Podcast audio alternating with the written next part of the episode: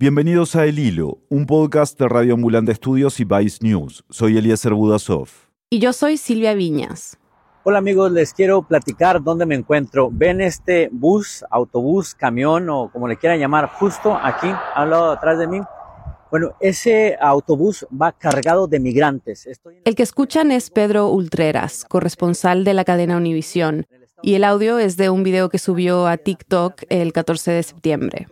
Pedro es mexicano. Cubre principalmente migración, la frontera sur de Estados Unidos, la de México con Guatemala.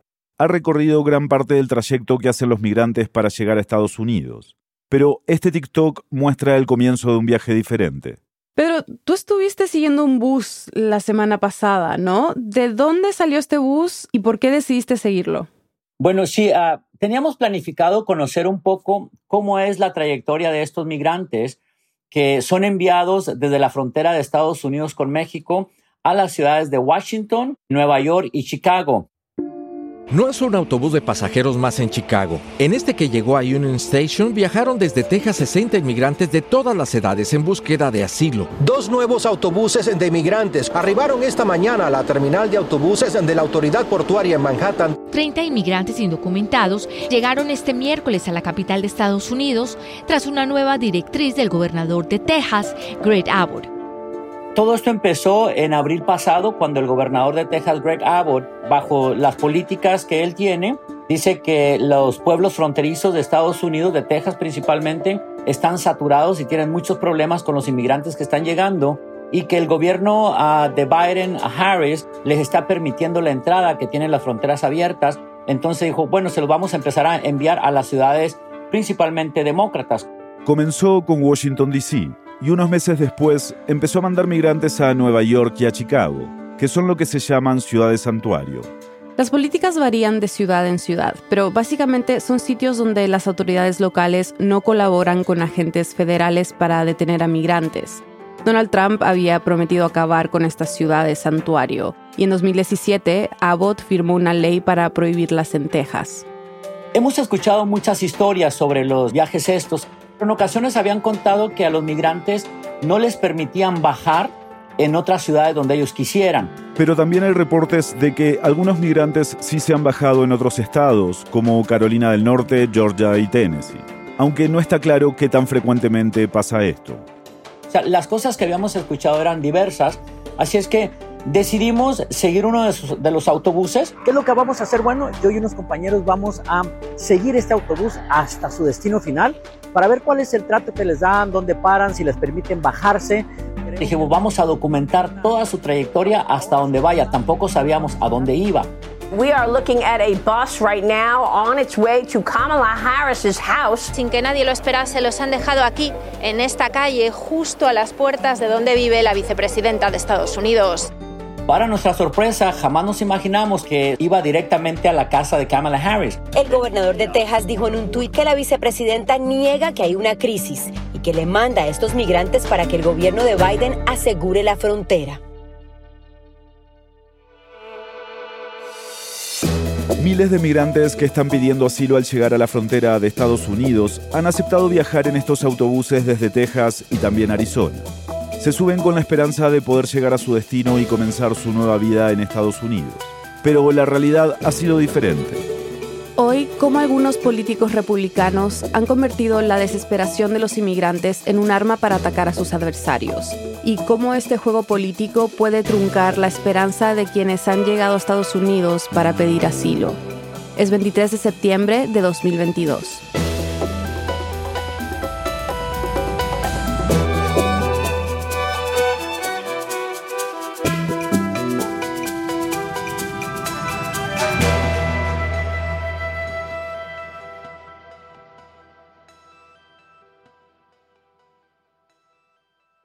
Vamos a escuchar más sobre el recorrido que hizo Pedro y de esa llegada a la residencia de la vicepresidenta Kamala Harris. Pero primero es importante entender quiénes estaban en este bus y por qué habían terminado ahí.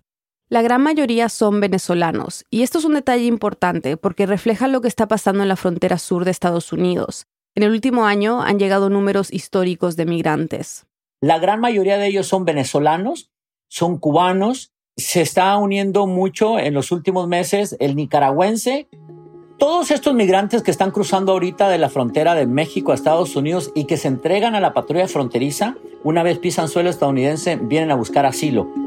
Cuando se entregan, quedan bajo custodia de las autoridades migratorias, mientras se decide si pueden continuar o no con el proceso de asilo. Los migrantes que han viajado en estos buses ya tienen fijada una audiencia frente a un juez de inmigración. Antes de liberarlos, les dieron una fecha para esa audiencia, que es en el destino que designaron al llegar. Entonces, al liberarte, te vas a unas organizaciones humanitarias que están en la frontera, que ahorita están operando con fondos del gobierno federal y algunas también con fondos del Estado. Una de estas organizaciones es la coalición Valverde, en Del Río, Texas. Ahí los migrantes se pueden refrescar y les dan ropa y comida, pero no pueden pasar la noche. El mismo día que llegan se tienen que ir. A quienes tienen familiares esperándolos, contactan al familiar y ese familiar le tiene que enviar dinero para un bus o para el avión. En esa frontera no hay aeropuertos grandes, entonces te tomas un bus a la ciudad de San Antonio y de ahí te llevan al aeropuerto y de ahí te vas a cualquier otro destino. Si no tienes a nadie, entonces ellos te suben a los autobuses que van a Washington, Nueva York o a Chicago. E incluso si tienes familiares en esa región de donde van los buses, igual esos autobuses son gratis. Lo que el gobierno del estado de Texas quiere hacer es sacarlos lo antes posible. Entonces estos son buses que contrata Texas, el estado de Texas, ¿no? Sí, del mes de abril, cuando empezaron a este envío, y esto son, es información oficial que tiene el estado de Texas en su, en su página, hasta la semana pasada habían enviado un poco más de 10 mil migrantes bajo el programa este del gobernador, patrocinado por el gobernador gratuitamente, y se habían gastado creo que alrededor de 13 millones de dólares en el envío de migrantes. Según documentos que obtuvo la cadena NBC, estos viajes cuestan más de 1.400 dólares por persona. Y aunque Abbott se comprometió a recaudar fondos privados para ayudar a compensar este gasto, al final son los contribuyentes de Texas quienes están financiando la mayoría del costo de estos viajes. Arizona, por su parte, ha mandado casi 2.000 migrantes a Washington, D.C. Eso le ha costado al Estado unos 4 millones de dólares. Pero volvamos al viaje que siguió Pedro, que salía de Texas. Entonces, ¿qué descubriste durante este trayecto siguiendo el bus? Sí, mira, fueron cosas muy interesantes porque el viaje para empezar duró 40 horas. Hicieron tres paradas en esas 40 horas. El bus ha hecho una pequeña parada en el estado de Luisiana. Son nueve horas ya que llevamos en trayecto. Que nos pareció larguísimo. La gente estaba desesperada porque además en esos buses te dan un paquetito que incluye unas galletas, una especie de, mermelada y, o mantequilla de maní. Unas galletas extrañas, jamás habíamos visto eso, pero son como dos paqueticos de galletas y bueno. Los migrantes no están acostumbrados a comer estas cosas en sus países, muchos ni la conocen. Y vienen niños de dos o tres años, de meses, y es lo que tienen que comer. Venían desesperados. Pero ¿qué pasa? El autobús no se puede parar antes porque tiene prohibido detenerse dentro del estado de Texas, por temor a que los migrantes se quieran quedar aún en Texas. Entonces la orden de ellos es específica.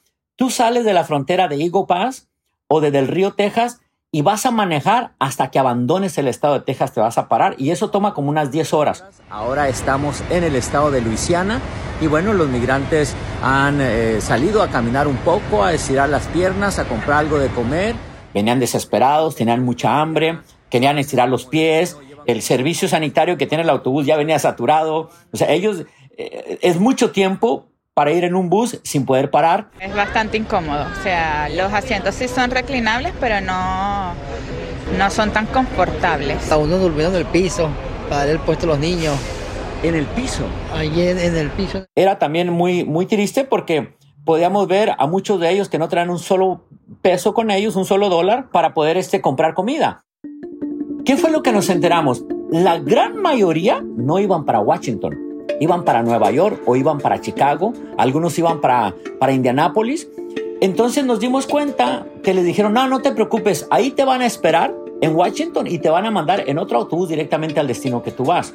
Pues van contentos, van contentos porque ya están dentro de Estados Unidos y porque pues cada vez más cerca del destino final donde están los familiares, todos ellos tienen algún familiar con el que se van o con los que se van a encontrar una vez que lleguen. Así es que nosotros continuamos en esta ruta. El autobús este continuó entramos a Alabama. En Alabama hicieron una parada más.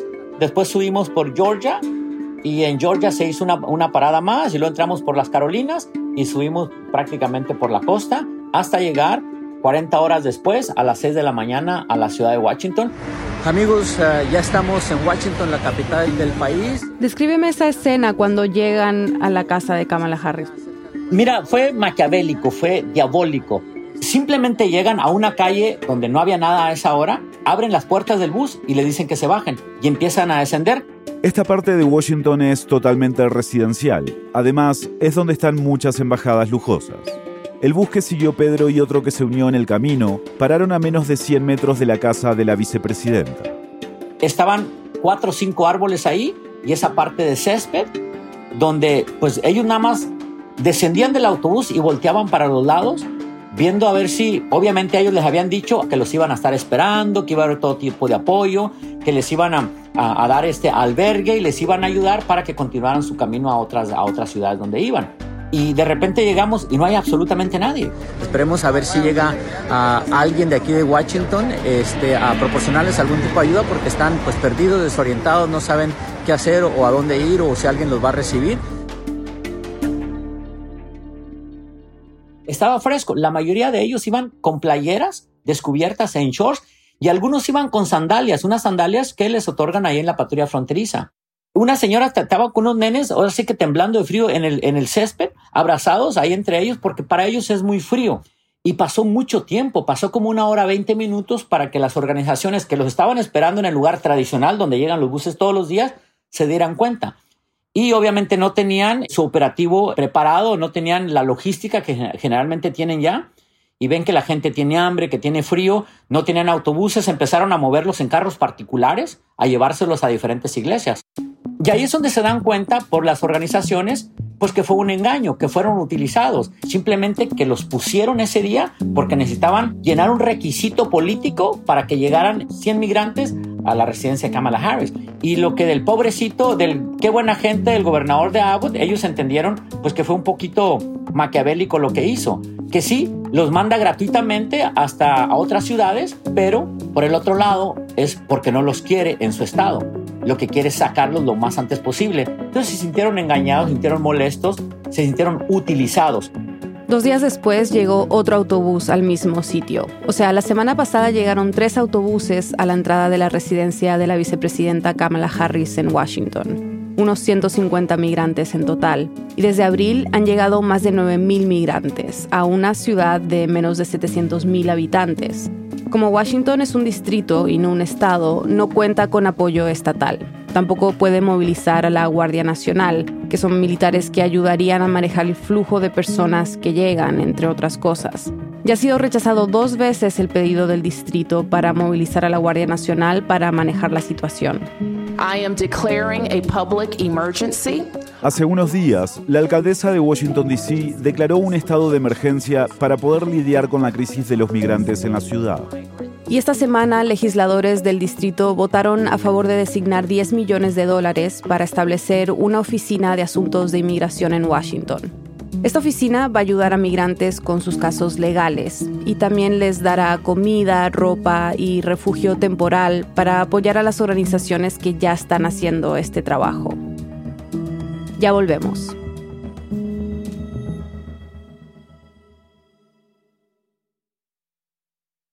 Hola, soy Juan David Naranjo, líder de comunidades de Radioambulante Estudios. Hace algunos días Radio Ambulante estrenó su temporada 12 en reuniones simultáneas de nuestros clubes de escucha en todo el mundo. No te preocupes si no lograste ir. Vengo a invitarte a que te sumes a uno. Puedes consultar en clubesdescucha.com si hay alguno en tu ciudad y si no lo encuentras o simplemente deseas iniciar uno nuevo, también queremos acompañar este proceso para que escuchemos y reflexionemos juntos sobre las historias de Radio Ambulante. Gracias. Estamos de vuelta en el hilo.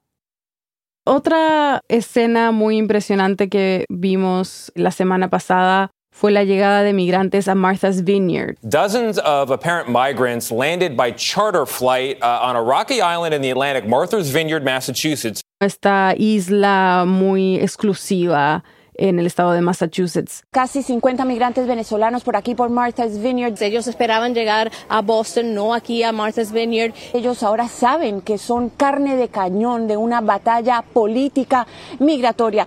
Cuéntanos sobre esa llegada en particular. Bueno, pues vengo precisamente llegando de allá. Estuve cubriendo la noticia también con ellos y la situación de ellos fue un poco peor porque a ellos sí los engañaron más cruelmente. Ellos me lo dijeron directamente. Y de hecho descubrí detalles que yo no conocía.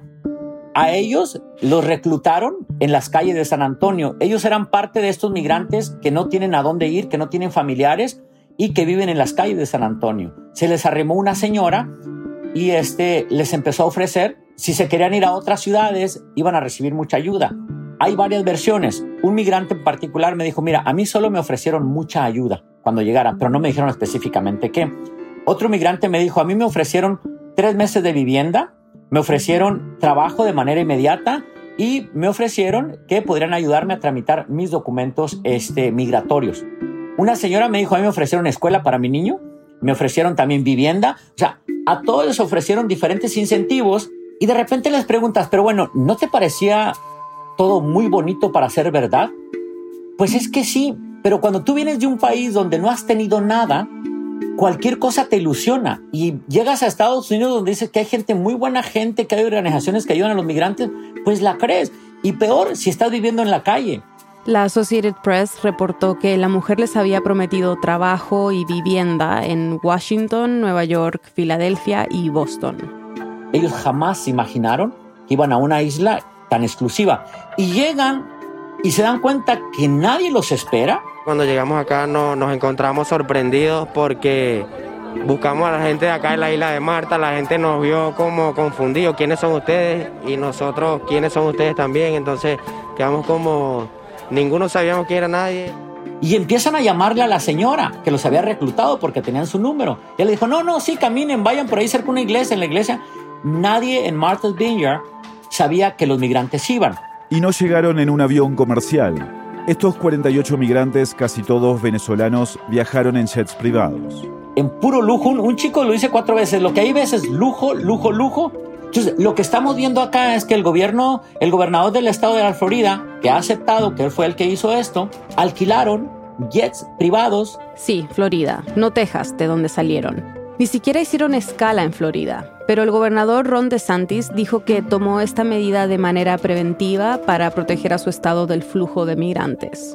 Y ahí fue donde ellos sí se sintieron muy vulnerados, se sintieron abusados emocionalmente uno de ellos me dijo, bueno, pero le salió todo al revés a ellos porque nos querían dañar y nos ha ido mejor. Un poco triste por la situación de cómo nos trasladaron, cómo nos engañaron, pero con la mentalidad firme en que vamos a ser parte de esta sociedad y vamos a tratar de dar buenas costumbres, de sumar.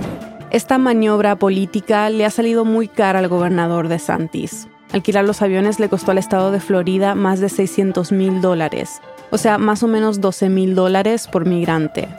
En medio del juego político fueron los residentes de Martha's Vineyard quienes acogieron a los migrantes. La comunidad donó comida, ropa y dinero. Tanto así que los oficiales locales tuvieron que publicar en redes que ya no se necesitaba nada más. Se les ha conseguido asesoría legal e incluso algunos ya están trabajando. Nos han tratado excelente, demasiado bien tenemos cuartos separados, hay baño inclusivo para todos nosotros. Los casi 50 migrantes han sido trasladados a una base militar en Cape Cod, una península del estado de Massachusetts. La llegada de migrantes a la residencia de Kamala Harris y a Martha's Vineyard ha llamado la atención por ser sitios tan inesperados, pero además claramente manda un mensaje al dejar a los migrantes en Martha's Vineyard, los políticos republicanos están interrumpiendo la burbuja de la élite del noreste del país. Al parar frente a la casa de Harris, llevan sus quejas al hogar de la vicepresidenta e interrumpen una avenida de lujo en Washington, otro símbolo de la élite. Pero como mencionábamos antes, durante estos meses han estado llegando migrantes a Chicago y también a Nueva York. Desde mayo han llegado al menos 13.000 migrantes a Nueva York y la mayoría han sido incorporados a su sistema de refugios. Y aunque es una ciudad santuario, acostumbrada a recibir migrantes, la semana pasada el alcalde Eric Adams dijo que el sistema de los albergues está, cito, llegando a su punto de ruptura. We have opened 23 uh, emergency uh, shelters. También dijo que la ciudad ha abierto 23 albergues de emergencia y esperan abrir 38 más. En Nueva York, tener acceso a refugios es un derecho garantizado. We're examining everything from, uh, you know, the legality of lo- using any type of cruise ship for temporary. El alcalde dice que hasta están considerando usar cruceros como un posible lugar para alojar migrantes que llegan a Nueva York. Esto después de que hace poco la ciudad no le pudo ofrecer refugio a 60 hombres migrantes. Desde hace más de una década no se había visto un fallo de alojamiento de este nivel. ¿Hay alguna indicación de cómo termina todo esto? ¿Qué, qué pasa ahora? Pues mira, entrevisté a un abogado de inmigración en relación de- de- del caso de los de Martha's Vineyard. Él me dijo, los migrantes estos, como cualquier otro migrante, tienen que someterse a un proceso de asilo. El camino migratorio para ellos no va a ser distinto al de otra persona, eh, por lo menos en principio. Cada quien va a tener que presentar una solicitud de asilo o buscar algún tipo de alivio migratorio que se adapte a su situación. ¿Le darán el asilo o no? No lo sabemos, cada caso es diferente. Pero el caso de Martha's Vineyard se está tomando de una manera diferente. Abrió una investigación por secuestro, porque lo que se hizo con ellos fue un secuestro, me lo dijo el abogado. O sea, los engañaron y los trajeron a una parte sin su voluntad. Digo, sin consentimiento, en contra de su voluntad. Y eso legalmente es un secuestro. Y ellos son testigos de todo lo que vivieron y cómo fueron engañados y cómo fueron llevados a otro lugar en contra de su voluntad. que Se puede considerarle un secuestro. Ellos pueden solicitar una visa U, que son para víctimas de crímenes. Entonces, vamos a ver qué es lo que pasa. El resto de los migrantes que han salido de Texas y Arizona en estos buses tienen que seguir con su solicitud de asilo. Pero la combinación de cambios recientes durante el gobierno de Biden y estos transportes están haciendo aún más complicado un proceso que ya era intrincado. Lo que hemos sabido por abogados de migración es que el gobierno de Estados Unidos está dándoles las citas muy próximas. Por ejemplo, los migrantes estos de Martha's Vineyard, varios de ellos tienen cita migratoria a la ciudad donde iban el 19 de septiembre. Y ellos no están, deberían de estar. Ahora se encuentran en otra ciudad. Como mencionábamos antes, los migrantes que llegaron a Martha's Vineyard recibieron ayuda legal. Tienen abogados que están ayudándoles a pedir una extensión para evitar que los deporten. Pero claro, estos casos son una excepción. Si tú no apareces, según nos dicen los abogados, a esa cita con un juez, pues inmediatamente pierdes tu caso y te ponen en un proceso de deportación y vas para afuera. Es muy difícil, nos han dicho los abogados, que les den asilo a las personas. ¿Y qué es lo que pasa con ellos? Eventualmente los deportan a sus países. No se habla mucho de eso. Los abogados lo dicen, pero tampoco la gente lo quiere entender. Yo les he preguntado mucho a ellos, ¿tú sabes que la posibilidad de asilo es muy baja? Los abogados dicen que el que tú te quedes acá legalmente va a ser muy poca posibilidad. Que puedes pasar por esto y por esto, es lo que dicen los expertos. Ah, no, bueno, es que yo puedo ser la excepción. Yo puedo ser. Ellos vienen con la ilusión de que ellos van a ser la excepción de las cosas, que a ellos sí les va a tocar. Al final de cuentas, sigue siendo la ilusión, el sueño, la posibilidad, porque lo que ellos tenían era nada. Entonces, apostársela, porque quizás las cosas sí les salgan bien, vale la pena para ellos cualquier sacrificio. Lo que vivieron estos migrantes aquí en Estados Unidos no fue lo más agradable porque los engañaron, pero al final de cuentas venían en un autobús, no tenían el temor de que los parara la policía, los robara, los secuestrara, que esa es la parte que se ve de México para atrás. El sufrimiento de ellos es muy grande. Las historias que te cuentan los migrantes en la frontera cuando llegan son desgarradoras. En el camino, los migrantes enfrentan situaciones durísimas, pero que ocurren muy frecuentemente.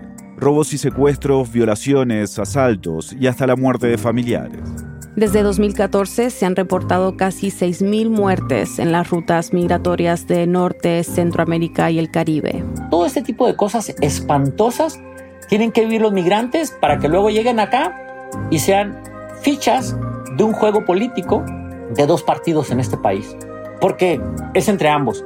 Partido Republicano y Partido Demócrata, ambos, a título personal, considero que utilizan a los migrantes por cuestiones políticas.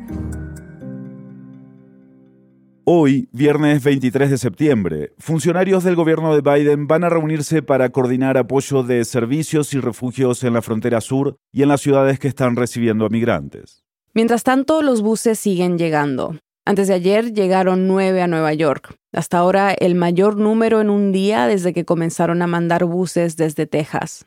Además, hay reportes de que el gobierno de Florida otra vez le ofreció vuelos gratis a un grupo de migrantes en Texas. Esta vez el destino era Delaware, el estado donde el presidente Biden ha pasado buena parte de su vida. Los reportes dicen que los migrantes esperaron en un motel por varios días, solo para que les dijeran que el vuelo se había cancelado, dejándolos varados. Este episodio fue producido por mí, Inés Renique, y por Silvia Viñas. Fue editado por Silvia y por Eliezer Budasov. Bruno Celsa hizo el fact-checking. La mezcla y el diseño de sonidos son de Elías González con música de él y de Remy Lozano. El resto del equipo del hilo incluye a Daniela Cruzat, Mariana Zúñiga, Denis Márquez, Samantha Proaño, Paula Leán, Laura Rojas Aponte, Elsa Liliano Ulloa y Camilo Jiménez Santofimio. Daniel Alarcón es nuestro director editorial. Carolina Guerrero es la CEO de Radio Ambulante Studios. Nuestro tema musical lo compuso Pauchi Sasaki. El Hilo es un podcast de Radio Ambulante Studios y Vice News. Buscamos hacer comunidad contigo y seguir el hilo de las historias que compartimos. Síguenos en redes sociales como El Hilo Podcast. Estamos en Twitter, Facebook e Instagram. Además, tenemos un boletín. Suscríbete en elhilo.audio slash boletín y recíbelo cada viernes. Hacemos periodismo riguroso y confiable para profundizar en las noticias de América Latina. Si consideras que este podcast te ayuda a entender mejor la región, únete a Deambulantes, nuestras membresías. Recibirás beneficios y nos ayudarás a sostener el hilo. Únete en elhilo.audio slash apóyanos. Gracias por escuchar.